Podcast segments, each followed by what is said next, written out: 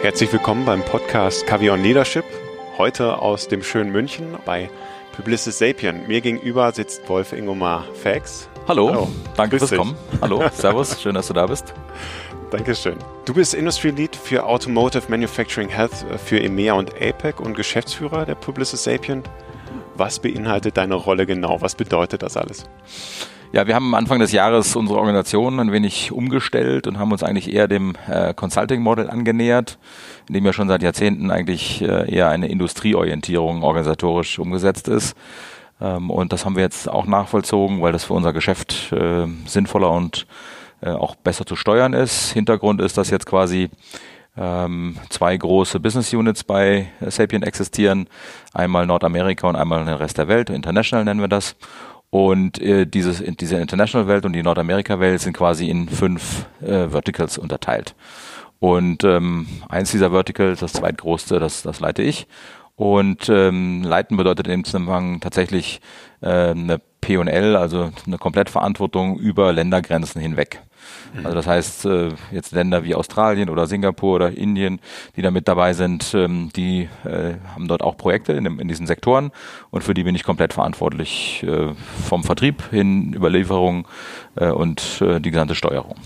Ja, und ähm, ja, vorher habe ich äh, ja den Dachraum und äh, Nordics und Italien als Regionen ge geleitet. Diese Form der Leitung gibt es aber bei uns nicht mehr. Mhm. Also Länder werden jetzt sozusagen nur noch von Country Leads geleitet äh, die quasi die Operations in den Ländern äh, verantworten. Die Kunden sind alle in den Verticals. Also die Kundenverantwortung okay. steckt komplett in den Verticals. Mhm.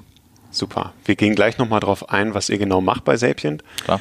Vorher so die Frage, wie bist du überhaupt dazu gekommen, das zu machen, was du heute machst?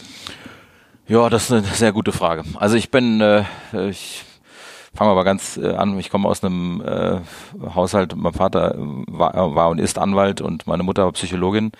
Äh, und ich selbst äh, bin dann auf dem humanistischen Gymnasium mit Mathe und Physik Leistungskurs, also sozusagen multiperspektivisch geprägt. Konnte mich dann auch äh, nach der Bundeswehr noch nicht so ganz entscheiden, was ich eigentlich machen will. Mhm. Habe deshalb Wirtschaftsingenieur gemacht, weil das sehr, sehr breit war und äh, verschiedenste Facetten hat. Und das ist eigentlich so auch die, die prinzipielle äh, Grundausstattung, die ich habe. Also sehr integrativ, mhm. interdisziplinär, ähm, eigentlich nichts richtig können, aber viele Sachen zusammenbringen können. Ja. Das ist, glaube ich, so die Kernkompetenz. Äh, und äh, meine Mutter hatte damals in ihrem Zimmer, das hängt sogar noch heute in ihrem Zimmer, äh, ein Bild damals von der Diakonie. Da liegt ein, äh, liegt ein Elefant auf dem Rücken und hat seinen Rüssel in die Höhe äh, gestreckt und obendrauf sitzt ein Maulwurf und unten auf dem Bild steht mal die Perspektive wechseln. Und das finde ich äh, eigentlich so, das ist so, das äh, glaube ich, das ist die Fähigkeit. Mhm. Wir wollen ja nachher auch ein bisschen über Führung sprechen und ich glaube, das ist äh, tatsächlich eine der wichtigsten Fertigkeiten, äh, die man als äh, Führer, egal in welcher Konstellation, äh, äh, mitbringen muss, dass man in der Lage ist, sich in die Schuhe anderer Menschen hineinzuversetzen. Ja. Das heißt nicht, denen immer willfährig äh, hinterherzurennen, sondern äh, durchaus äh, deine eigenen Entscheidungen zu treffen, aber das trotzdem über in der Erwägung zu ziehen. Mhm. Gut, ich bin dann äh, bin dann nach dem Studium relativ schnell in eine, in eine universitätsnahe Organisationsberatung eingetreten, ähm, die mein Professor damals gegründet hatte und habe dann dort äh, angefangen, äh, ja, Optimierung von Prozessen zu lernen. Mhm. Also habe auch dort Organisationsberatung betrieben. Ähm, dann bin ich, äh, war ich kurz bei Price Waterhouse im Corporate Finance, habe dort so ein bisschen was Zahlenmäßiges gelernt. Das war aber überhaupt nicht meins. Also ich allein mit Zahlen und Finanzierung von Unternehmen, das war äh, ist, ist eine wichtige Disziplin, aber das ist nicht meins. Mhm. Also ich, äh, es gibt ja Menschen, wenn man die von Spreadsheet sitzt und da drauf gucken, dann sehen die ja immer was. Ich sehe da mal sehr lange nichts. ich brauche Visualisierung, also äh, von daher ist das das war nicht so für mich. Und danach bin ich zu Capgemini gegangen, habe dann dort äh, eigentlich meine Leidenschaft Telekommunikation, also Kommunikation und Telekommunikation. Ich hatte also der Wirtschaftsingenieur auch mit Elektrotechnik studiert mhm. ähm, und ähm, ja, war dann dort relativ schnell äh, in verschiedenen verantwortungsvollen Positionen und habe dann äh, dort fast acht Jahre lang zuletzt dann die gesamte Delivery der Telco- und Medieneinheit geleitet und bin dann von dort 2005 äh, im Sommer äh, zu Sapient gewechselt. Damals war Sapient äh, ja, absolut unbekannt in Deutschland ähm, und als Marke ja aus Amerika vielleicht dem einen oder anderen bekannt. aber so in Deutschland überhaupt kein Player. Mhm. Ähm, Capgemini war, also mich, mich haben sie damals gefragt, warum steigst du aus der damals ersten Klasse in die Regionalklasse ab? Und ich dachte mir, ich glaube, dass die Idee, die Sapient hat, ist die richtige, das wird die Zukunft sein. Ähm, Experience, Customer Centricity, das waren alles schon Begrifflichkeiten, die damals äh, bei Sapient schon gang und gäbe mhm. waren, die hat der Rest der Markt, des Markts noch gar nicht gesehen. Und ja, da habe ich dann angefangen äh, zunächst, äh, habe dann dort einen großen Teil des äh, Telco-Geschäfts geleitet, weil ich aus dem Bereich kam. Das war ein großer ja. Anteil damals.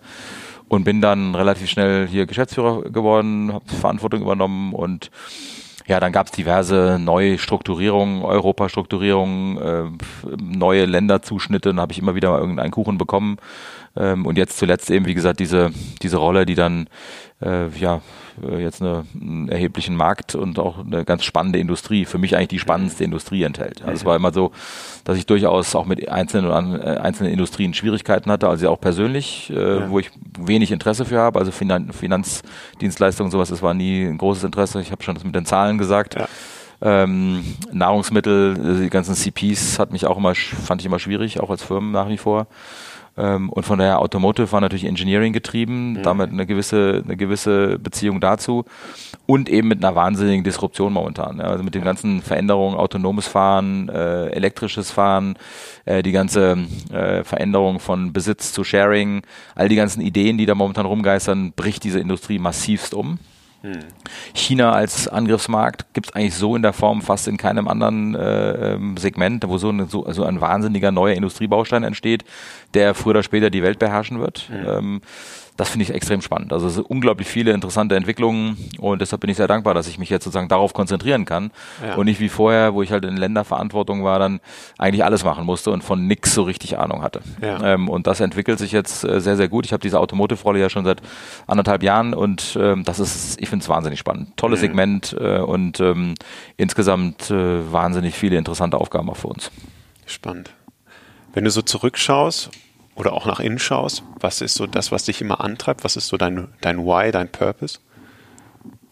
Ja, es verschiedene, verschiedene, verschiedene Themen. Also zum einen bin ich ein bin ich ein Rudeltier, also ich bin unglaublich gerne mit, mit anderen Menschen. Also ich könnte beispielsweise nicht alleine arbeiten in irgendeiner stillen Kammer und mich irgendwie auf irgendwas Wissenschaftliches konzentrieren. Das ist nicht mein, überhaupt nicht mein Stil.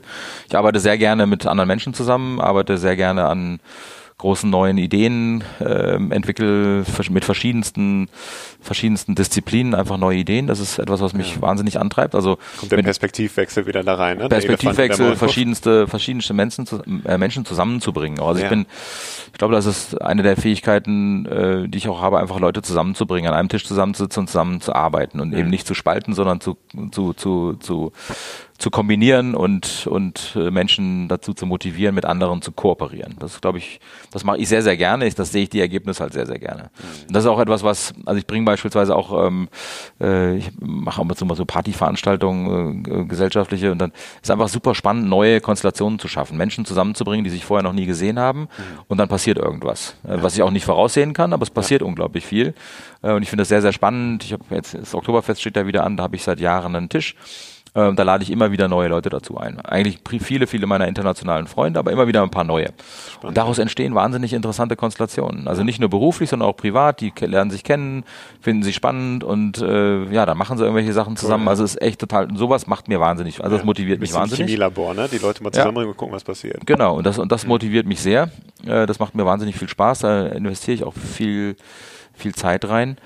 Ähm, und auch in der Firma ist es so, dass ich also wahnsinnig gerne einfach mit den Menschen rede und ich versuche auch mal versuche, äh, mich eben auch nicht nach unten abschotten zu lassen. Das ist immer so die Gefahr, die man hat, mhm. wenn man relativ weit oben steht, dass man dann irgendwie den, den, den Kontakt zur Basis verliert. Und das versuche ich immer wieder zu umgehen und äh, mich da auch immer wieder mit, mit Leuten auf Einsteigerleveln zu unterhalten und so, was sie empfinden, wie es ihnen geht, was sie, was sie gut finden, was sie nicht so gut finden, um auch eine gewisse Nahbarkeit zu erzeugen. Ja, also so eine Mischung aus, eine Mischung aus natürlich eine Autorität hast du qua Amt sozusagen, aber es geht auch darum, eine Nahbarkeit ähm, zu erzeugen, die dir die dir hilft zu verstehen, ob das Ding noch so ist, wie du es glaubst, mhm. dass es ist. Mhm. Ja, das ist ja immer so die, die wichtige auch, und, und die Entfremdung des, des Managers von seiner eigenen Organisation ist immer das größte Problem. Ja, wenn er nicht mehr weiß, was du eigentlich führst ja. und äh, nicht mehr weiß, wie das Ding funktioniert und tickt und wie es denkt, auch wie es über dich denkt, mhm. äh, dann verlierst du, dann verlierst du auch eine ganze Menge ähm, Wirkungsgrad. Ja.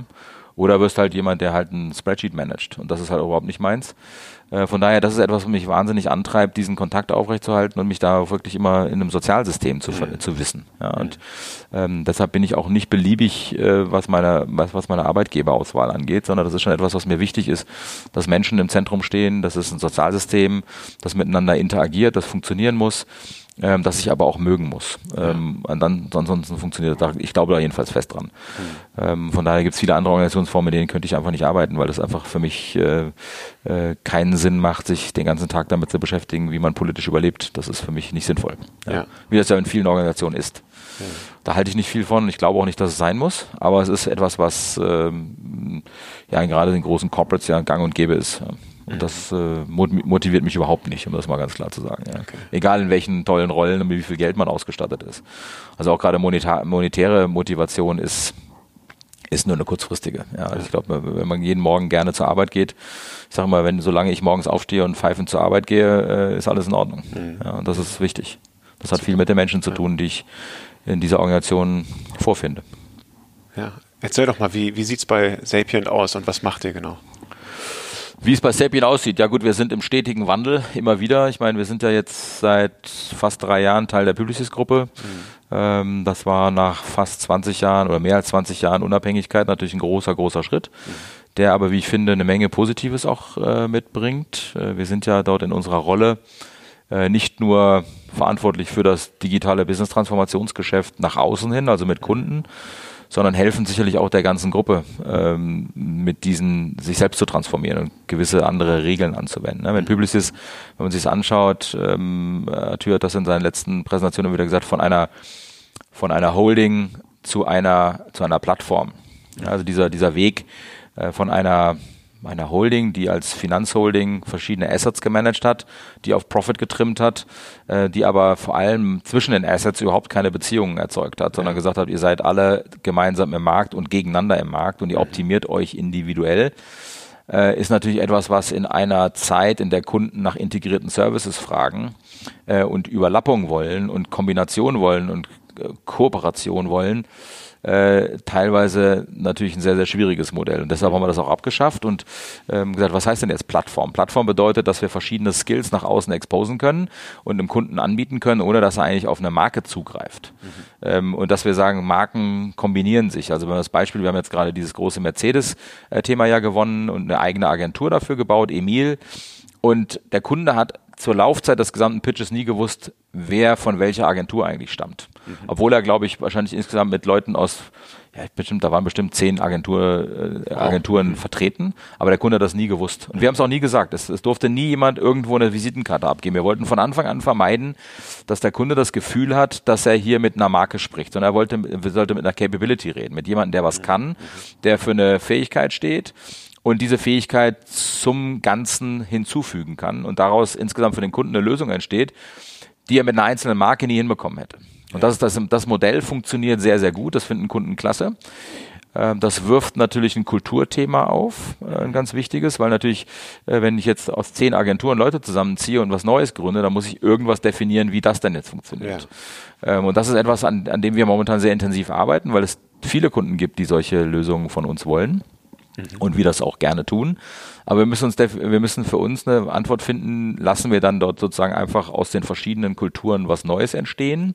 Steuern wir das in irgendeiner Form? Gibt es irgendwelche bestimmten Mechanismen, die wir besonders bevorzugt eigentlich fördern wollen? Oder gibt es andere, die wir eben nicht so gerne sehen? Ja. Das ist, das ist, das, da haben wir noch keine Antwort drauf. Da sind wir momentan in intensiver Diskussion. Das ist allen bewusst, dass das Problem existiert, die Herausforderung existiert. Aber ähm, das äh, ist wahrscheinlich auch so theoretisch nicht zu lösen. Ich meine, vieles von dem wird entstehen. Ja. Ähm, die Frage ist nur, will man das irgendwie zumindest ein bisschen mitsteuern. Ja, wenn man sagt, in einer neuen zu gründenden Agentur ist die Mehrheit von einer Agentur und eine Minderheit aus zwei anderen, dann ist die Frage, ist das dann automatisch so, dass die Mehrheit die Kultur definiert? Mhm. Ja, oder ist es nicht einfach so, dass dann noch was Neues entstehen muss und das muss man auch aktiv managen und fördern? Das ist eine Diskussion, äh, die ist, ähm, die ist sehr, sehr spannend. Also deshalb die Rolle, die Sapien innerhalb äh, der Publicis-Gruppe hat, ist eine nach innen gerichtete und nach außen gerichtete. Und nach außen ist für uns ganz, ganz wichtig, wir helfen Kunden dabei, äh, wirtschaftliche Fragestellungen zu lösen. Also welche, unsere erste Frage im Vertrieb lautet immer, was ist das Problem, was wir lösen sollen? Mhm. Nicht, äh, hier ist ein RFP reingekommen, um eine Adobe-Plattform zu implementieren. Die Frage ist, was wollen wir damit machen? Wozu, genau. wozu wird eine Adobe-Plattform implementiert? Ja, wir nennen das auch Job to be done. Ne? Was soll am Ende wirklich erreicht werden? Was ist das Ergebnis? Wann ist das erfolgreich? Äh, was ist, äh, was verändert das an dem vorhandenen Geschäft? Äh, wie, welche organisatorischen Impact hat das? Diese ganzen mhm. Fragestellungen, die gehören dazu. Und deshalb äh, tun wir uns auch immer schwer, als Sapien in einer digitalen Agenturlandschaft verortet zu sein, weil wir das nicht sind. Mhm. Ja, wenn, wir, wenn, du, wenn du dir so ein so einen äh, Blog vorstellst ähm, aus verschiedenen Services und ähm, im obersten Block steht Kommunikation, Experience und Product and Services, dann ist das etwa die, die, der, der Weg, den die Digitalagenturen momentan gehen. Ja, sie haben angefangen mit klassischer Kommunikation im Digitalen, haben dann festgestellt, oh, Experience, das heißt Devices auch äh, gestatten, Displays auszugestalten, äh, um dann jetzt auch über Product und Services nachzudenken. Das ist die klassische Bewegung, die du siehst. So, und was die meisten aber eben nicht haben, ist, wenn du die Blöcke darunter anschaust, also mhm. Prozesse, Organisation, Talent, Delivery-Modelle, Techno äh, Tool Landscapes, all die ganzen Fragestellungen, äh, die in die Tiefe gehen, die die vertikale, die vertikale Betrachtung, nicht nur das Frontend betrachten, sondern die vertikale in der Veränderung. Das ist das zentrale Thema. Eine Experience ist dann erfolgreich, wenn sie bis ins Backend funktioniert. Mhm. Hast du ein Beispiel dafür? Naja, wenn du eine, ein klassisches Beispiel ist, du hast eine ganz wunderbar funktionierende App, die dir, äh, die dir äh, mit einer wahnsinnig äh, toll gestalteten, intuitiven Oberfläche den Einkauf bei einem Händler ermöglicht. So. Und dann erwartest du aber, ich, ich, nehme jetzt mal einen Händler, der nicht Amazon ist. Und dann erwartest du auch in Time Delivery, du erwartest sofort Reaktion, wenn du irgendwelche Fragen hast. Aber du stellst fest, das ist ein wahnsinnig schönes Frontend, ich kann ganz leicht kaufen. So, und dann ja. geht's aber los. Ich kann nicht gut Kontakt aufnehmen, weil die Callcenter nie erreichbar sind. Mhm. Ich kann nicht gut zurücksenden, weil es unglaublich aufwendig äh, konstruiert ist, weil ich dort alte Prozesse im Hintergrund laufen habe, die eben nicht angefasst worden sind.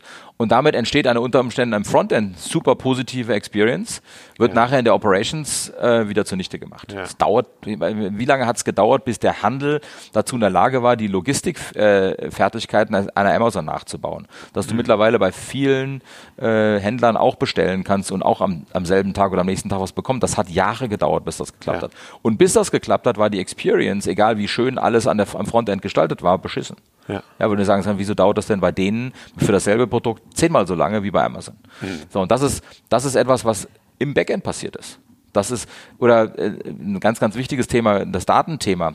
Ich erwart, kann, muss doch als Kunde mittlerweile erwarten können, dass ein, äh, ein Callcenter-Agent, den ich anrufe, wenn ich schon mal jemanden anrufe, dass der meine Bestellhistorie kennt und mich mhm. mit, über die informieren kann. Ja. Sondern äh, selten der Fall in einer Art und Weise. Also ganze CRM im Sinne von, ich weiß wirklich, was mein Kunde will, ich weiß wirklich, was er gemacht hat äh, und ich kann daraus ableiten, what's, what's the next best offer, all diese ganzen Sachen, da ist noch so viel, so viel zu tun. Das ist alles Backend. Das hat mit mhm. Frontend überhaupt nichts zu tun. Das hat überhaupt nichts mit Experience im Frontend zu tun. Das hat nichts mit grafisch, nichts mit Visualisierung zu tun, sondern das hat damit zu tun, wie die Prozesse funktionieren. Ja.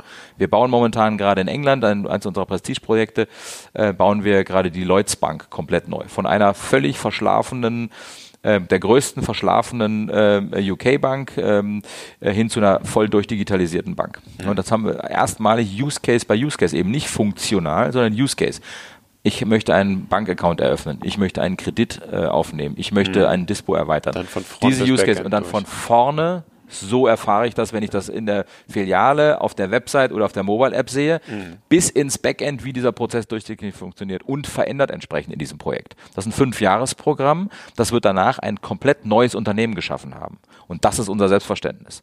Und das Selbstverständnis erfordert natürlich Kreativität. Das erfordert natürlich diese Fähigkeiten aus dem Frontend. Das braucht aber eben auch denjenigen, der den Prozess versteht. Mhm. Derjenige, der in der, im Backend in der Lage ist, die IT zu verändern und das Betriebskonzept zu verändern. Also diese Durchgängigkeit und diese Integration dieser Services, das ist das, was Publicis Sapient macht. Okay, super. Vielen Dank. Das hat es anschaulich gemacht, was, wie das Ganze dann funktioniert. Super. Ähm, was zeichnet bei euch die Kultur aus?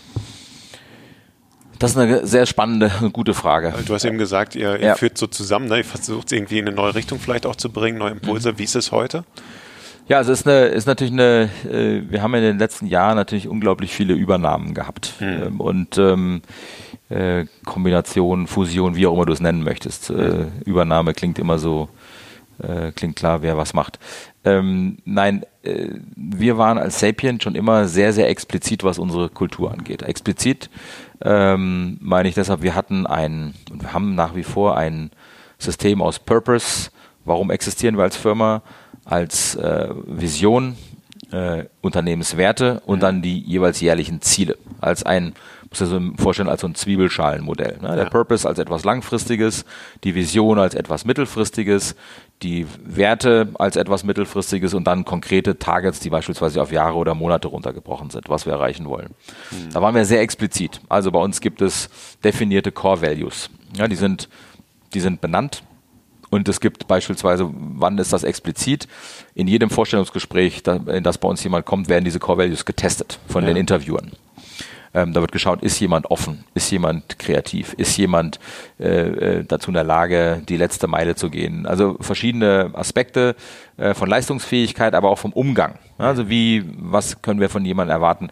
Ähm, äh, und Offenheit ähm, beispielsweise als einer unserer wichtigsten Werte äh, beinhalten eben nicht nur, dass jeder sich zu jeder Zeit irgendwie ausmehren darf und sich beschweren darf, sondern Offenheit enthält immer auch äh, eine Offenheit auf sich selber, also Feedback anzunehmen, nachzudenken, sich zu reflektieren äh, und darauf, darauf aufbauen zu wachsen. Ja, ähm, das ist ein wichtiger Konstrukt. Und ich habe äh, in den verschiedenen Übernahmen haben wir eben festgestellt, interessanterweise, dass es viele Unternehmen gibt, die zwar auch sagen, sie haben Unternehmenswerte, mhm. die haben vielleicht auch so Plakate, ja. die haben vielleicht auch ähm, äh, wie auch immer geartete Verankerungen in Unternehmensleitlinien. Aber die Frage ist, wie explizit werden diese, diese Werte tatsächlich gelebt? Und gelebt ja. heißt, äh, dass es jedem zusteht, in einer Zusammenarbeit einen Core Value einzufordern wenn er eben gerade verletzt wird. Ah, okay. Das heißt, ein Sozialsystem sich selbst reguliert, weil es ja. hinter diesen Werten tatsächlich steht und sie jeden Tag lebt und ein Management sich nicht herausnimmt, Unternehmenswerte eben nicht zu leben, sondern sie genauso vorlebt und auch äh, Sanktionsmechanismen zeigt, wenn jemand gegen diese Werte verstößt. Mhm. Ähm, das ist ein ganz, ganz großer Unterschied und bei vielen der Firmen haben wir zwar auch sozusagen Präsentationen gefunden, ähm, und uns die angeguckt und fanden die auch klasse, haben dann aber festgestellt, nichts davon war real mhm. äh, oder wurde in irgendeiner Weise enforced oder die Leute kannten sie gar nicht. Äh, und das ist etwas, was äh, von dem ich mittlerweile fest überzeugt bin. Ich glaube, dass man Kultur ist natürlich ein Ergebnis, ja. Man kann aber Bausteine, die zu einer Kultur führen, managen. Mhm. Man kann die fördern oder man kann sie äh, verhindern, dass sie entstehen man kann sie diskutieren, man kann sie hinterfragen, man kann sie reflektieren, man kann sie anpassen. Das sind alles Managementaktivitäten. Deshalb glaube ich, das kann man alles tun. Äh, man kann aber nicht eine, man kann keine Kultur befehlen. Man kann nicht sagen, wir sind jetzt offen. Ja. Man muss offen sein. Das ist also alles eine verhaltensorientierte Führung, mhm. ähm, die nur dadurch lebt und nur dann funktioniert, wenn man sie vorlebt. Genau, und ja. was ihr macht in der Rekrutierung schon, ist zu gucken, ne, bringt derjenige denn die mit den Ganz Werten genau. Genau. verbundenen Fähigkeiten mit? Genau und dann kriege ich es genau. auch ins Doing. Genau, und das Interessante, was dabei gelingt, äh, schon seit Jahren, und das ist etwas, was wir von unseren Kunden immer wieder bekommen, ähm, die Verhaltensweisen, die rund um diese Werte existieren, die sind bei uns mega homogen. Mhm. Das heißt, da ist das Team super homogen. Ja. Aber die Ausprägungen, die die Menschen haben, die diese Werte haben, sind ganz, ganz unterschiedlich. Das heißt, ja. es ist trotzdem mega bunt. Es ist ein ganz, ganz buntes Team das aber in seinen Werten sehr homogen ist. Und das mhm. funktioniert eigentlich nach außen, weil ich würde nicht behaupten, dass wir eine gestreamlinete Organisation haben. Mhm. Und Leut, alle Leute sehen gleich aus und alle Leute denken gleich, sondern die verhalten sich alle nach einem Werte, Werteset, was wir uns als Firma definiert haben und das immer wieder weiterentwickeln. Wir sind gerade mitten in so einem großen Prozess. Mhm. Ähm, aber nach außen hin denkst du dir, was ist denn das, für ein, was ist das hier für ein Zirkus? Ja. ja. Und das macht, das macht, das ist, also das ist auf der einen Seite divers, mega divers in allen, äh, in allen ähm, äh, ähm, Perspektiven, aber trotzdem in sich von den Wertewelten her sehr homogen. Und das funktioniert wahnsinnig gut. Und das ist das, was Kunden mögen in der, unserer, in der Zusammenarbeit mit uns. Ja. Und das ist etwas, was wir, glaube ich, sehr aktiv gemanagt haben. Und das ist etwas, was jetzt gerade mit der großen Razorfish-Integration in den USA eine mega Challenge ist, diese beiden Firmen kulturell zusammenzubringen. Mhm. Sehr, sehr unterschiedlich, sehr, sehr unterschiedlich. Und eben eine implizite familienstrukturelle Wertewelt eher bei Razorfish. Mhm. Wir sind eine große Familie. Und bei Sapient eine sehr, sehr prozessorientierte, explizite, mit Regeln und Verhaltensweisen hinterlegte Kultur, die man jederzeit auf den Tisch legen kann. Ja. ja? Und das zusammenzubringen ist echt eine Aufgabe. Und äh, das ist, da sind wir mitten in einem Prozess, wo wir versuchen, natürlich auch das alles, was an diesem Familienkonzept super funktioniert hat und mhm. auch wirklich wertvoll ist und ja auch im Skalieren durchaus funktioniert hat, das zu kombinieren. Und das ist nicht trivial. Das Beste aus beiden Welten. Das ist nicht, ne? nicht, nicht trivial. Ja. Das ist eine große Aufgabe. Ich, äh, die Tatsache, dass wir uns da auf auf wirklich Top-Management-Ebene beschäftigen, ist das, zeigt, wie wichtig uns das ist. Also es ist jetzt nicht, das sind nicht irgendwelche Kulturattachés, die irgendwo so mal probieren, sondern das sind ja. Diskussionen, wo wir mit CEO und von allen Regionen oft genug jetzt stundenlang zusammensitzen und wirklich über Wörter diskutieren, über ja. einzelne Wörter, wie wir uns, wie wir das, wie wir das nennen wollen warum wir es so nennen wollen, dass wir auch erklären können, wenn wir nachher einen neuen Purpose, sind gerade dabei, einen neuen Purpose auszurollen und neu zu definieren, das ist ein, das ist ein Satz, der enthält, glaube ich, elf Wörter jetzt momentan, ja.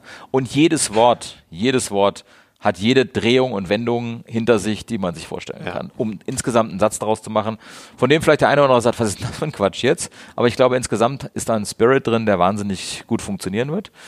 Und ähm, das wird jetzt eine große Aufgabe werden, das auszurollen. Also das ist so ein, so ein, parallel dazu, ich persönlich schreibe jetzt momentan gerade mit einer, mit einer Doktorandin am, in der LMU mhm. einen, eine Doktorarbeit, eine Dissertation zum Thema, welche Rolle spielt eigentlich Kultur in der digitalen Transformation. Ich habe gesehen in den Fragen zur Vorbereitung ist das ja auch ein ganz wichtiger, ganz wichtiger Aspekt, weil ich glaube, dass da äh, viel unterschätzt wird ja, und das Ganze zu technisch äh, gesehen wird, ja. auch teilweise zu prozessual und eben Kultur äh, die in Unternehmen vorherrscht und die existiert, als, als Faktor, als Treiber, als Erfolgsfaktor oder als Misserfolgsfaktor deutlich unterschätzt wird. Ja, ja. Wir verändern Sozialsysteme und diese Sozialsysteme bestehen aus Knotenpunkten und diese Knotenpunkte sind Menschen mit ihren Vergangenheiten, mit ihren, mit ihren Biografien, mit ihren Wünschen, mit ihren Zukunftsängsten, mit allem, was dazugehört und die lassen sich nicht einfach mal eben äh, trans, trans, ja. trans ponieren, formieren oder sonst irgendwas. Genau. Da, muss, da, muss, Change ähm, äh, sichergestellt werden. Man muss den Menschen die Ängste nehmen, man muss ihnen erklären, was ihre neuen Rollen sind, warum das gut ist, was die Entwicklung auch bedeutet. Und das ist, das ist etwas, was äh, zumindest meiner Erfahrung in vielen Organisationen einfach viel zu kurz kommt. Viel zu ja. kurz kommt, weil man schon mit dem Technischen so überfordert ist und das Digitale schon nicht richtig versteht, dass man dann sagt, ja, äh, wir brauchen eigentlich zu jedem dieser größten Programme muss ein riesen Change-Track da sein, mhm. wo jemand wo Kommunikation im Vordergrund steht, Erklärung im Vordergrund steht und Leute mit auf die Reise nehmen im Vordergrund steht. Das ist etwas, was ich immer wieder beobachte. Ja, absolut. Also gerade dieses Thema Kultur bewusst zu entwickeln und nicht einfach geschehen zu lassen. Ja. Und was der Mehrwert davon ist, viele sehen einfach dann, okay, das ist ein zu großes Thema, die Komplexität und wir haben noch andere Themen und dann wird das auch immer so an die Seite geschoben, weil man sagt, ja, Menschen, das Softe, schön und gut, aber wir brauchen ja harte Zahlen. Und dann wird halt nicht gesehen, ich brauche doch das eine für das andere. So und ich muss mir dafür die Zeit also, nehmen, auch wenn man jedes Wort erstmal drehen muss, stundenlang, absolut. wo man eigentlich auch mal überlegen kann, eine Stunde von den ganzen Executives, ja, wie viele sind da an Bord, das zu besprechen. Das geht natürlich ja, echt. Man muss aber auf der anderen Seite auch sehen, wie viel Zeit verbringen diese Executives mit Sachen zu diskutieren, die eigentlich völlig irre, viel, viel irrelevanter sind. Ja, genau. Man, man setzt ja die Leitlinien für eine komplette Richtung. Ich setze ja dahin, wo geht's nach Norden und so nicht, dass mir die Leute nach Westen, Süden oder Osten rein. So ist es. Und das ist etwas, was als Strategieprozesse, äh, als Strategieprozess bei uns, glaube ich, sehr, sehr gut funktioniert. Hm. Ähm, äh, das ist etwas, was äh, muss, das, das geht ohne den Willen, das tun zu wollen, geht das nicht. Das funktioniert nicht von alleine. Ja. ja? Ähm, und das passiert auch nicht mal einfach so, sondern es ist auch darauf zurückzuführen, dass unsere oberste Führung seit Jahren, schon immer, seitdem Sapien gibt, gesagt, das ist einer unserer wichtigsten Bausteine, auf die wir auch unsere Managementzeit verwenden sollten. Hm. Ja. Das ist tief verankert. Das ist tief verankert und ähm, ist etwas, was wir ernst nehmen und viel Zeit investieren. Und ich glaube, dass das ähm, jetzt wieder eine Beschleunigung bekommt. Wir hatten jetzt wirklich in den letzten drei Jahren seit der Publicis-Übernahme wahnsinnig viel Integrationsaufwand, weil wir sind ja quasi zur Publicis dazugekommen, als Razorfish und Digitas schon da waren mhm. und haben im Prinzip die Aufgabe bekommen, daraus eins zu machen. Mhm. Und das war natürlich schon eine, schon eine Herausforderung, die auch damit einherging, dass wir beispielsweise gesagt haben, wir ziehen alles das, was wir an expliziten Dingen haben, zum Beispiel haben wir so einen Core Value Award, den gab es jedes Quartal, haben wir Core Values Awards, haben wir haben Menschen, andere Menschen nominiert für besondere Erfüllungen dieser Core Value Awards. Cool. Ja, das war ein Prozess, der lief über Jahrzehnte hier. Mhm. Ja, den haben wir de facto ganz aktiv ausgesetzt, weil wir nicht wollten, dass die anderen, äh, die anderen Kulturen das Gefühl haben, ähm, dass sie sozusagen eigentlich hier nur rein assimiliert werden. Ja. ja sondern weil das natürlich ein ganz, ganz, ganz sichtbares ähm, Zeichen dieser Kultur war. Ja. Und dann haben wir gesagt, ja gut, äh, wenn jetzt äh, plötzlich tausend äh, Razorfish-Leute mit dazukommen äh, und die sagen so, was soll denn das hier? Sind wir jetzt bei McDonalds und machen Mitarbeiter des Monats oder was? und dann hätte das das mhm. verwässert. Und deshalb ja. bauen wir jetzt neue Konzepte auf, die auch gemeinsam entstanden sind, mhm. äh, um dort auch insgesamt integrativer dann ähm, Konzepte auszurollen, die alle mittragen. Ja? Und mhm. nicht das, das war glaube ich, eh ohnehin für viele einfach immer schwierig, äh, da in so einer Übernahmeposition ja. zu sein. Ja. Was ist der wichtigste Faktor bei dieser Integrierung der verschiedenen Kulturen? Was denkst du, woran muss man, worauf muss man besonders achten und es angehen? Ja, es ist halt, äh, es ist, es ist so ähnlich wie die, so ein bisschen wie die Leitkulturdebatte, die wir in Deutschland mal äh, politisch hatten, ja, wo es einfach geht, macht das eigentlich Sinn oder in welchem Rahmen macht es Sinn, sowas wie Grundregeln äh, zu definieren, die sozusagen die Kultur eigentlich ausmachen. Ja, da gab es ja mal diesen Versuch vom Herrn de Maizière, wo er sagte, zehn, äh, wir geben uns beim Treffen die Hand äh, und so weiter, wir schauen uns in die Augen. Soweit kann, man gerne gehen, ist die Frage, was das tatsächlich kulturell tut. Aber ich glaube, dass es, ich glaube, dass man, einen, man braucht einen, man braucht einen Grundsatz. Also was einem nicht gelingt, das kann ich nur ganz klar sagen, auch aus Erfahrung, zu sagen, hier sind drei Kulturen.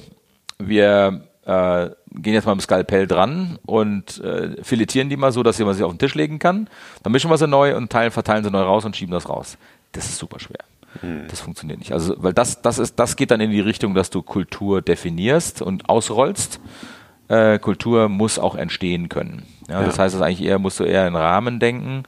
Ähm, ich glaube aber, dass es sinnvoll ist. Ich glaube, dass es sinnvoll ist, dass man mit einer Leitidee zumindest reingeht in sowas, so eine Definition und sagt, das ist das, was, was wir wirklich wollen. In die Richtung wollen wir uns bewegen. Ich glaube, mhm. dass das wichtig ist. Und dann kann man anfangen, Nuancen, Variationen, Ergänzungen vorzunehmen. Aber ich glaube, es ist für so eine Diskussion einfach hilfreich, nicht zu behaupten, es gibt jetzt gerade nichts mehr und wir machen alles neu aus drei oder vier Bauteilen. Das funktioniert nicht. Ja, das ja. funktioniert nicht.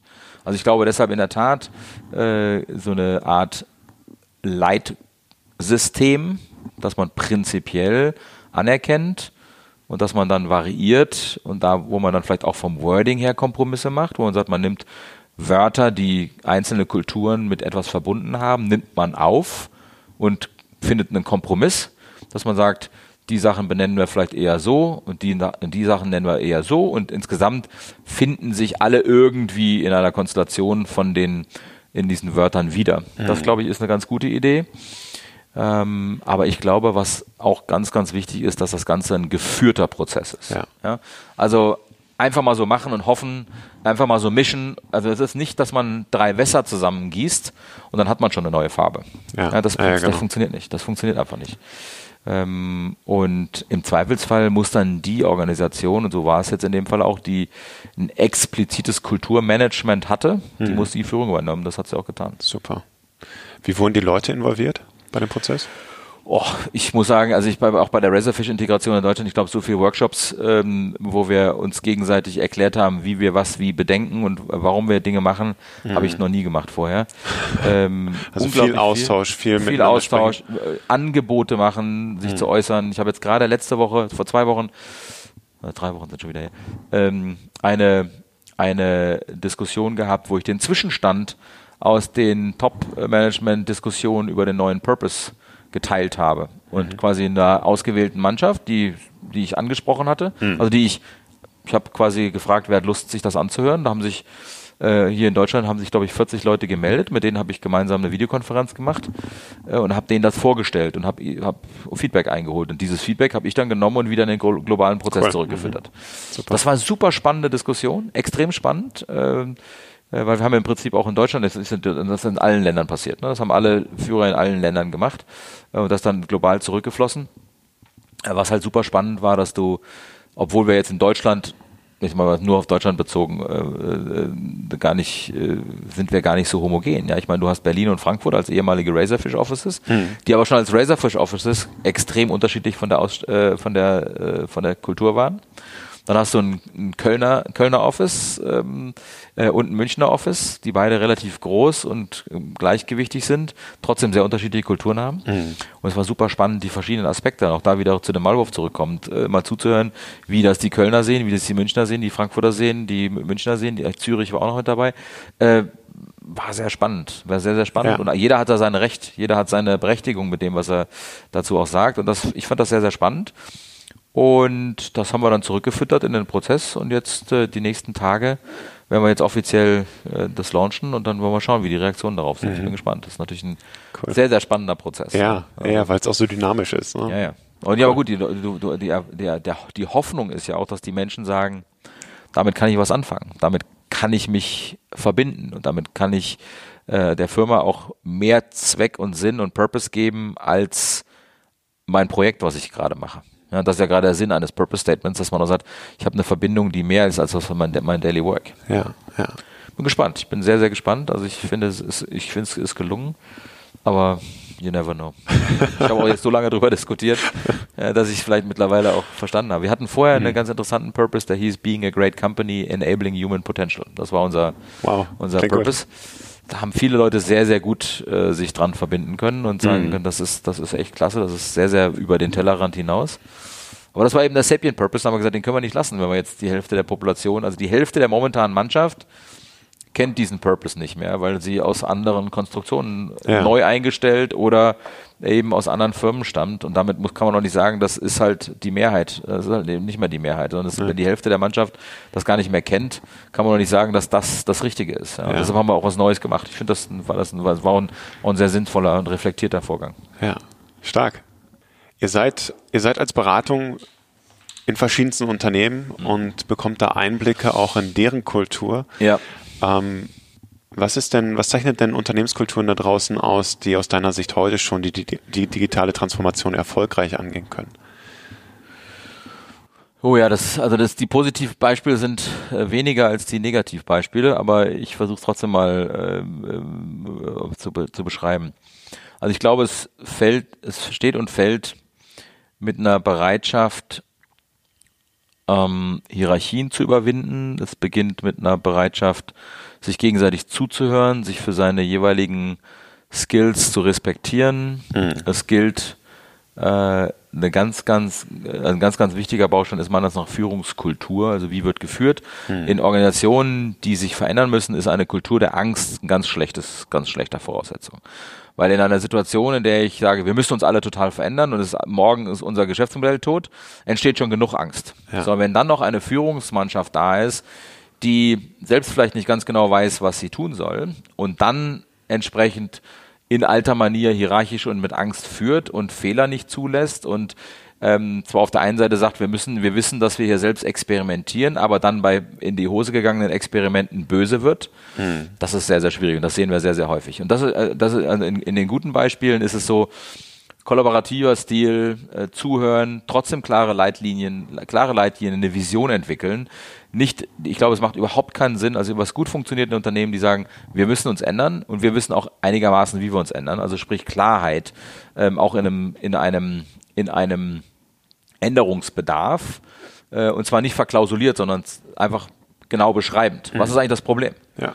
Äh, das äh, funktioniert immer Helfen gut. Die, Menschen, die ne? Menschen, verstehen ja. viel, viel besser, als viele Manager ihnen zutrauen. Mhm. Äh, wenn man erklärt, warum Kontext sich ändern muss ähm, und was die Einflussvariablen von außen sind, dann kann man mit dem, was als Berg vor einem steht, viel besser umgehen, als wenn man sagt, da ist ein Berg vor uns. Wir wissen nicht, wie groß er ist, wie breit er ist, warum er da ist, aber er ist da mhm. und es wird gefährlich. Ja. Das ist wahnsinnig Angst auslösen und das führt dazu, dass Menschen nicht mehr genau wissen, wie sie handeln sollen. Äh, dann werden sie starr und dann verharren sie eher in den Mechanismen, die sie kennen. Mhm und sind nicht bereit, sich zu lösen, weil sie glauben, Mensch, wenn ich das jetzt diesen sicheren Platz aufgebe, wer weiß, was da mit mir passiert. Sondern das muss nicht mal, nicht mal so sehr sein, einen Job zu verändern, einen eigenen, sondern eine Verhaltensweise zu verändern. Ja. Also es gibt genug äh, Beispiele, wo, wenn Chefs plötzlich die Türen aufmachen, damit Menschen reinkommen, dass die, da, dass die Chefs davor Angst haben, mhm. plötzlich mal von jemandem gesagt zu bekommen, was eigentlich Sachlage ist. Ja. Also ich glaube, äh, nochmal auf das Positive zurückzukommen, also eine Offenheit im Umgang, äh, eine, eine, eine Agilität auch im Denken, also alles über Bord werfen können, bereit zu sein, sich zu, hinter, zu hinterfragen, Reflexion. Ich glaube, Konzepte aus der Psychologie wie die Supervision sind super wichtig, hm. weil auch in diesen Konstellationen entstehen so oft wahnsinnig anstrengende Zustände auch für die Manager. Ich meine, es ist ja nicht so, dass die, äh, wir haben ja viele, viele Disruptions- äh, momentan, wo keiner weiß, wo die Reise hingeht und keiner weiß, was das Endergebnis ja. ist. Wir wissen nur, dass irgendwas passiert. Und dadurch entsteht auch im, in der Führung natürlich mega Unsicherheit. Was müssen wir denn eigentlich machen und wie geht's ja. weiter? Und in, in, solchen Konstellationen auch Supervisionsprozesse zu installieren, die Managern helfen, sagen, hey, was sind denn eigentlich deine Ängste?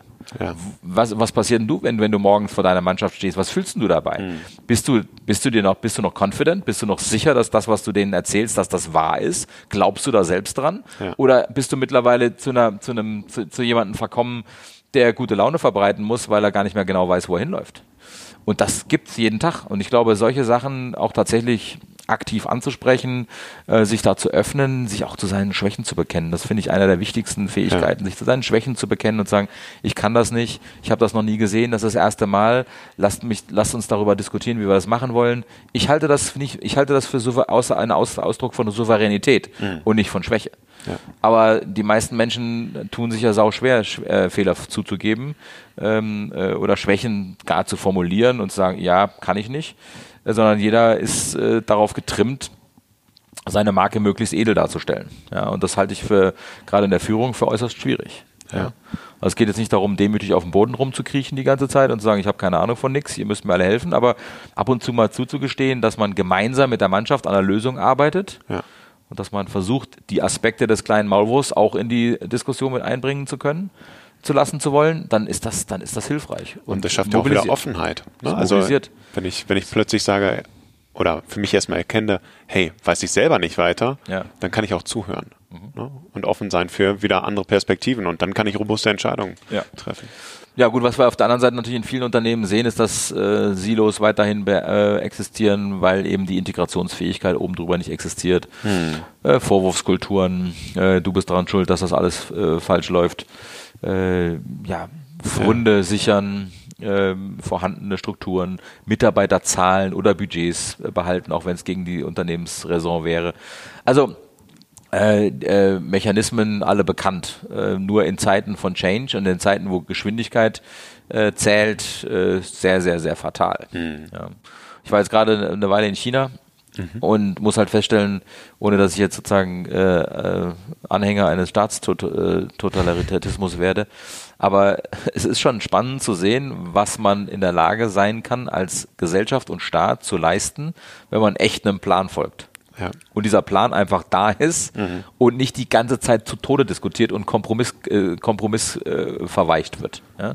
Wenn ich das vergleiche mit unseren Entscheidungsmechanismen teilweise, dann merkt man einfach, uns wird das Genick brechen, dass wir die Geschwindigkeit nicht auf die Straße bringen. Ja, weil die Chinesen, die machen einen Speed momentan. Und klar, ich meine, äh, da werden natürlich nicht alle gefragt. Äh, und natürlich ist es so, dass das auch äh, mit, mit, mit, einem, mit, einem, mit einem sehr, sehr, sehr massiv tätigen Staat äh, auch einem eingreifenden mhm. und zugreifenden Staat äh, passiert. Aber mir geht es erstmal nur um die Effekte. Ja, in der Geschwindigkeit, in der man dort beispielsweise eine Flotte auf E umstellen wird, mhm. weil der Staat das so will. Ja, das ist beeindruckend, wie das funktioniert. Mhm. Das würde bei uns nie so funktionieren. Ich weiß das. Ja. Also nur als kleines Beispiel in Shanghai äh, und in Peking, wo die Luftverschmutzung ja unerträglich ist, äh, erste, erste Maßnahme war, diese ganzen kleinen äh, Mopeds äh, da aus, dem, aus dem Straßenverkehr wegzukriegen. Ja? Da wird einfach mal gesagt, alles klar, ab nächsten Montag, Dienstag dürfen die wieder fahren. so, dann Dienstag wird der Traffic schon mal weniger, mhm. so, und dann kommt zwei Monate später kommt der Donnerstag noch dazu. Ja. Und nochmal drei Monate später kommt das Wochenende dazu. Und ab da gehen die Zahlen radikal runter. Und in der Zeit haben sich sechs Monate lang haben die Leute sich darauf vorbereiten können. Ich glaube, ich sollte mal so einen E-Roller kaufen. Ja. Zack. Und in einem Jahr sind die, sind die, sind die, sind die Mofas weg. Die sind einfach weg. Und zwar, weil es exakt genau so ganz klares Vorgehen. Ich meine, ich, ich, glaube, dass wir das auch hinkriegen würden, aber ich fand das einfach nur so von der, von der Intelligenz, fand ich das super. Ja. Und ähm, äh, bei uns wird das wahrscheinlich äh, zu Tode diskutiert, bis jede Lobby sich dazu geäußert hat. Ähm, und im Großen und Ganzen schaden wir uns alle. Ja. Mhm. Ich meine, äh, ganze E-Thema, e auch das rund um äh, die, die Chinesen sind dermaßen schnell mittlerweile. Ja. Ich meine, es gibt neun Marken, die machen nur E-Autos, allein in China. Nur neun Marken gibt es schon oh, fertig. Ja. Und die sind, die treten jetzt in die Massenproduktion ein. Und das Problem ist halt, dass die Chinesen schon lange nicht mehr diese Low-Quality Plastikproduzenten sind, sondern die mhm. können mittlerweile alles produzieren. Und zwar auch mit hoher Qualität. Natürlich wird es jetzt wieder den einen oder anderen Deutschen äh, geben, sagen, nee, stimmt gar nicht. Ich glaube, dass die mittlerweile äh, eine Qualität haben, auch deshalb, weil sie sich wahnsinnig viel Know-how von uns geholt haben. Ja. ja? Äh, äh, und sind mittlerweile da, äh, ne, und wenn die dann mit dem Zeitfaktor kombiniert, werden die einfach äh, den einen oder anderen Markt in der mhm. Lage sein zu dominieren. Und mhm. wir gucken da nur schön mal zu und glauben, Verbrennungsmotor ist das einzig Richtige, müssen wir weiter äh, fördern. und unsere Autolobby äh, rennt zum äh, Wirtschaftsminister und zum äh, Umweltminister und überall hin. Ja, Verbrennungsmotor, der Diesel ist so sauber, wissen wir doch all und, und so weiter und so fort. Ich meine, da sind wir sind da gefangen in der Vergangenheit momentan. Mhm. Und ich finde es spannend, das zu sehen, wie so, ein, wie so ein ganzes Land dazu in der Lage ist, äh, das, äh, so einen Trend zu ändern und, und, und sich auf eine andere, andere, andere, andere, auf einen anderen Weg zu begeben. Ja. ja. Du schaust relativ düster nach Deutschland damit. Ne? Du sagst eben Genickbrechen. Wie, wie siehst du es oder siehst du da irgendwo Ansätze, die dir doch Hoffnung machen? Also äh, im Endeffekt werden wir uns wahrscheinlich irgendwo berappeln, aber ich weiß nicht, ob wir nicht äh, an vielen Stellen schneller sein müssten und könnten, mhm. um nicht einfach diese Technologieführerschaft, die wir in dem Bereich de facto immer hatten, aufzugeben. Ja, also gerade die Automobilindustrie hat äh, neben auch der Maschinenbau und, und, dem, äh, und dem, der Elektroindustrie immer einen Technologievorteil gehabt, mhm. weil wir es einfach, wir haben eine wahnsinnig gute Forschung, wir haben gute Universitäten, äh, motivierte Forscher und äh, R&D-Abteilungen, die wirklich toll forschen. Aber ich glaube, dass wir, dass wir ein bisschen nachlässig geworden sind, die Veränderungen zu akzeptieren mhm. und uns auf die vorzubereiten und dann da auch in Execution-Modus zu kommen und nicht in der Lamentiermodus. Ja, wir quatschen da wahnsinnig viel drüber und haben Symposien hier hoch und runter und alles gut aber irgendwie kriegen wir es nicht geregelt, äh, schnell genug die Sachen umzusetzen. Hm. Ich glaube, dass wir unsere Rolle da haben. Die Frage ist, welche Rolle wird das sein? Ja, wenn man die Chinesen, den Chinesen zuhört, weil das sind die einzigen, die da eine, wirklich eine relevante Rolle spielen, die sagen, die Chinesen sagen ja ganz offen, die, die malen halt so eine 5000-jährige Wirtschaftsgeschichte der Chinesen mal eben auf so ein Slide und da sagen, wenn man sich ehrlicherweise das anguckt, haben die Chinesen die Welt schon immer beherrscht. Und das Einzige, was passiert ist, dass als sie in ihren ganzen Irrungen und Wirrungen äh, beschäftigt war, halt die ganze Industrialisierung kam und die haben sie verschlafen. Hm. Das geben sie auch ganz offen zu. Und sagen, das passiert uns, dann sagen, dann sagen sie, aber bei der Digitalisierung passiert uns das nicht nochmal. Und wenn man da sich die Zahlen anschaut, dann sind sie halt, äh, ja, dann äh, sind sie auf dem Weg zurück, das eben global zu beherrschen. Hm. Und ähm, ich glaube, dass äh, wir da unter Umständen Terrain aufgeben müssen, äh, was wir eigentlich nicht aufgeben hätten müssen, wenn wir uns ein bisschen frühzeitig damit beschäftigen, beschäftigt hätten. Ja. Aber das ist rund um die Digitalisierung. Wir haben keinen digitalen Champion in, in Deutschland außer SAP. Wir haben keine, wir haben, gut, wir haben eine Startup-Szene, äh, die sich langsam so ein bisschen etabliert, aber die, manchmal habe ich auch den Eindruck, dass es auch so ein bisschen Beschäftigungstherapie. Ja, es ist, mhm. kommen da wirklich die mega Sachen raus, die die Welt verändern werden. Mhm. Haben wir da wirklich die Umfelder geschaffen? Haben wir das Kapital dahinter gelegt? Haben wir die behördlichen und organisatorischen, administrativen Themen mal so flach gelegt, dass es auch mal schnell gehen kann? Nee, haben wir nicht. Mhm. Ja, sondern es findet halt alles in, im System Deutschland statt. Und ähm, in Situationen, wo es, wo Zeit eben so relevant ist, ist das unter Umständen an einigen Stellen einfach zu langsam. Ja? Und ähm, da müssen wir uns ein bisschen, müssen wir uns ein bisschen beeilen. Und ich, glaube, ja. dass wir alle Voraussetzungen dafür haben, aber äh, mir fehlt mir fehlt halt insbesondere politische Leitlinie. Ja? Das ist halt einfach alles dem Markt zu überlassen. Das klappt schon irgendwie, aber es in einem überreglementierten äh, Land wie unserem mhm. funktioniert halt nicht. Bei den Amis mhm. funktioniert das wesentlich besser. Ähm, da ist ja auch nicht so, dass der Staat vorgibt, was man in Silicon Valley macht. Ja? Aber die Freiheitsgrade sind eben so riesig. Vor allem die Kapitalfreiheitsgrade. Mhm. Ja? Und äh, ja, bei uns dauert es halt, wie ich weiß nicht, ich kam irgendwann im Vergleich, wie lange es bei uns eigentlich dauert, eine GmbH zu gründen. Hm. Äh, Im Vergleich zu Israel oder sowas. Das, sind, das, sind halt, das, sind halt das ist einfach irre, ja, bis okay. du da durch die Administration durch bist. Hm. Also ähm, mal abgesehen von der von der Politik, was was denkst du, was sind so die die drei bis vier Faktoren in der Digitalisierung, die äh, Unternehmenslenker immer noch missverstehen oder nicht so auf dem Schirm haben, wie sie es eigentlich sollten? Also ich glaube, äh, ein wichtiger Baustein, äh, ganz, ganz wichtiger und allen voraus ist es kein Technikthema. Ja, also wir reden nicht von, wir müssen irgendwelche Technik implementieren und dann wird schon alles, sondern mhm. es ist eine, äh, und, und digital als, als, als ein, als einen Kanal oder eine, eine Facette zu bezeichnen. Wir leben, unsere Unternehmen leben in einer digitalen Welt.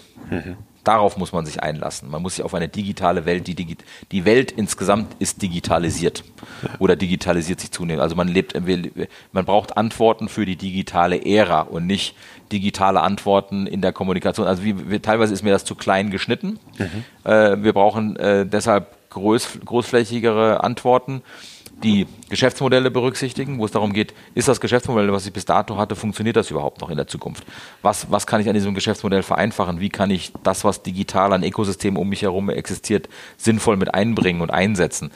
Ähm, das, ist eine, das, ist eine, das ist eine Fähigkeit, die auch in vielen Unternehmen zur Selbstreflexion fehlt. Ja? Wenn du in unsere, unser, unser, unser Purpose Statement, warum wir sind, wir glauben, Unternehmen sind heute wahnsinnig gut in dem, was sie heute tun und die meisten Unternehmen haben unglaublich Schwierigkeiten, sich vorzustellen, was sie in fünf, in fünf Jahren sind. Mhm. Und, und, und unsere Antwort darauf ist, wir sind diejenigen, die gemeinsam mit den Unternehmen die Vision, was ist, die, was, was, ist, was ist unsere Rolle in einer digitalisierten Welt und die Begleitung auf dieser Journey. Das ist unser Offering. Ja? Weil wir glauben, dass das in vielen Unternehmen diese Selbstreflexion nicht ausreichend ausgeprägt ist, ja. weil man eben so in seinem, seinem, seinem hier sind, bin ich doch gut, ja. äh, verfangen ist. Mhm. Und es aber jetzt äh, mehr als noch vor in der letzten Industrialisierung auf Geschwindigkeit ankommt mhm. ähm, und wir über eben Zeiträume reden, zwei, drei, vier, fünf Jahre, wo Verschwinden entstehen wird. Ähm, glaube ich, dass das äh, einer der größten Themen ist, äh, dieses Reimagine. Also was sind wir eigentlich in fünf ja, Jahren? Ja. Das ist ein ganz, ganz, ganz wichtiges Defizit. Und dann ähm, glaube ich halt fest an dieses, äh, dieses ganze Kulturthema. Also dass das mhm. äh, ohne das, äh, ohne dass man die Menschen mit auf die Reise nimmt, äh, ohne dass man den Menschen ihren Platz erklärt. Ja, wenn wir das ist zum Beispiel in der ganzen äh, künstliche Intelligenzdebatte ja ein Megathema momentan, mhm. womit ich mich ja auch sehr intensiv beschäftige weil ich glaube, wir brauchen als soziales Konstrukt, wir brauchen Antworten, was wir mit diesen ganzen wegrationalisierten Leuten machen. Wir brauchen Antworten auf, was passiert eigentlich, wenn künstliche Algorithmen, Deep Learning Mechanismen, was auch immer, Arbeiten übernehmen, die vorher andere übernommen haben. Wie lernt man eigentlich noch als Mensch? Ja. ja, ich habe ja schon mehrfach dieses Beispiel gebracht mit den Wirtschaftsprüfern oder Anwälten. Es ist viel einfacher für eine Maschine, einen Jahresbericht zu analysieren und alles zu finden. Das ist alles so sauber durchstrukturiert. Das sind tolle Daten, die da zur Verfügung ja. für eine Maschine toll zu, legen, zu lesen. Die Frage ist nur, ähm, und, und wenn dann zum Schluss sozusagen der erfahrene Wirtschaftsprüfer da drauf guckt und das finale Testat gibt mhm. oder der erfahrene Anwalt dann zum Schluss nochmal guckt, was die Maschine vorgeschlagen hat, dann ist die Frage, das funktioniert vielleicht heute. So, jetzt gehen wir mal fünf Jahre, zehn Jahre in die Zukunft wie entsteht eigentlich der erfahrene Wirtschaftsprüfer und wie ist eigentlich der erfahrene Anwalt entstanden, wenn die Maschine die ganze Kernerarbeit vorher gemacht hat.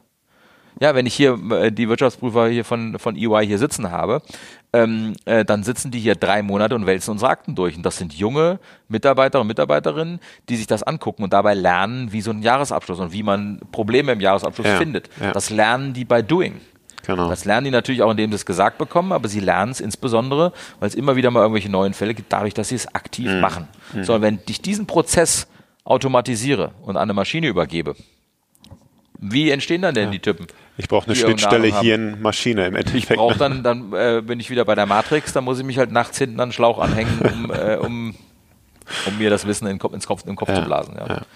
Also das ist so, da, darauf haben wir noch keine Antworten. Und äh, äh, dazu kommt natürlich auch, dass gerade sozusagen, wenn ich sozusagen einfache Arbeiten, einfache Arbeiten wegrationalisiere und eigentlich damit intelligentere Menschen brauche, um diese Arbeit zu steuern, dann verschiebe ich natürlich auch den kompletten, äh, den, den Horizont äh, und verschiebe dann auch die Anforderungen und verschiebe, mhm. äh, brauche ein anderes Klientel eigentlich. Ja, und äh, steuere dann wieder darauf hin, dass schlechter qualifizierte Leute wieder keine Zukunft haben. Ja. Dafür brauchen wir, brauchst ja. du soziale Antworten. Darauf brauchen wir als Gesellschaft eine Antwort. Was machen wir mit den Leuten? Ja.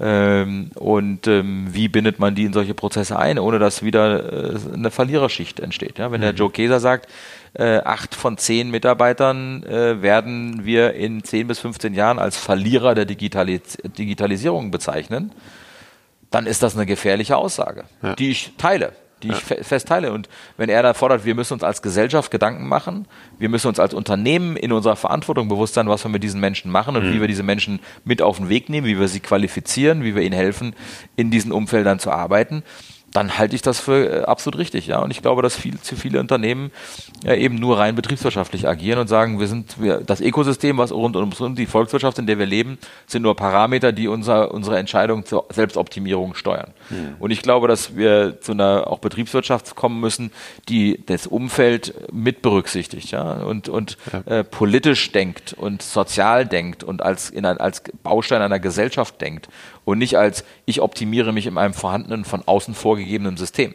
Ja? Mhm. Weil dann entsteht nämlich Rücksichtslosigkeit. Ja, ja nicht nur Profit, sondern People und Planet dabei. Genau, absolut. Ja. Das ist, und das ist das, was äh, das hat Käse auf einer Veranstaltung auch gesagt. Er sagte, wir sind als Unternehmen, wir sind ein politischer, wir sind ein politischer Player. Mhm. Wir existieren.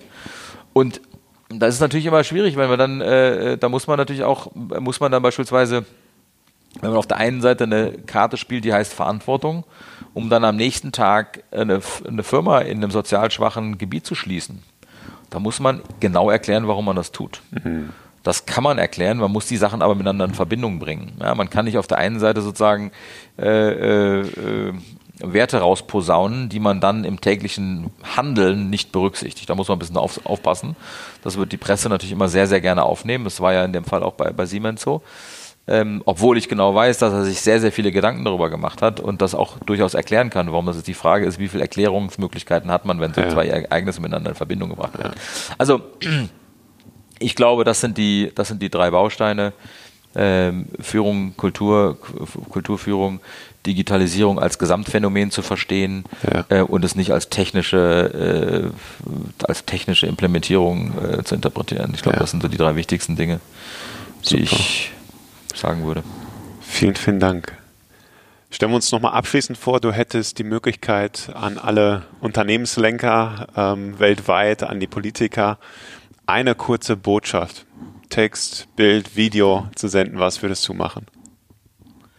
Du meinst, welchen Kanal ich äh, nutzen würde? Oder was, wäre die Message? Ja, den Message? Kanal gerne auch. Was, was würdest du nutzen und welche Message? Hm. Ja, also ich glaube, ich glaube, ähm, dass das wahrscheinlich äh, eine Aufgabe ist, die man nicht erledigen kann. ähm, weil es einfach auch zu spezifisch ist. Mhm. ist also ich glaube, das, ich glaube, es gibt keine Weltformel. Ich glaube nicht, dass es eine Aussage gibt. Ich glaube auch nicht, dass es ein, eine, eine, eine richtige Message für jeden gibt. Ja. Ähm, ich glaube aber, dass es, ich glaube, dass auf jeden Fall ein ganz, ganz wichtiger Aspekt ist, äh, dass man für Verantwortung. Also ich glaube, Verantwortung und Selbstreflexion sind zwei Dinge, die ich wahnsinnig wichtig finde in, hm. in der Mensch, im Menschsein. Das unterscheidet uns von, äh, von vielen anderen Kreaturen, dass wir diese Fähigkeit haben. Die Frage ist, sind wir dazu in der Lage, sie zu nutzen? Ja. ja und das ist etwas, wo ich auch im aktuellen politischen Klima äh, äh große Zweifel habe, dass wir momentan einige Führer in der Macht haben, die äh, Verantwortung sehr, sehr eng definieren mhm. und uns auf Grenzen zurückbringen, die zumindest den lange hochgepriesenen und gewollten Globalisierungseffekten in der, im Austausch von Waren und Arbeit und Reisen äh, ähm, mit Sicherheit komplett widersprechen. Hm. Ja, wir sind alle ganz froh, dass die Welt sich frei bewegen kann. Wir wollen, wir sind, wir sind froh, dass wir ohne Probleme an, an alle Waren der Welt jederzeit kommen können. Äh, wir schicken unsere Kinder in die Welt raus, äh, fangen aber an, zu Hause das Haus zuzuschließen. Ja. Das finde ich halt Effekte, die, die, das ist total inkonsistent. Ver Verantwortung zu übernehmen und selbst reflektieren, was mache ich mit meiner Verantwortung da draußen eigentlich? Ganz genau. Mhm. Und, und diese Verantwortung ist natürlich auch, äh, ist eine, und da muss man auch ganz klar sagen, Kapital verpflichtet in der Konstellation. Die, die stark sind, müssen, müssen äh, sich auch mal gewahr werden, warum sie stark sind. Mhm. Ja?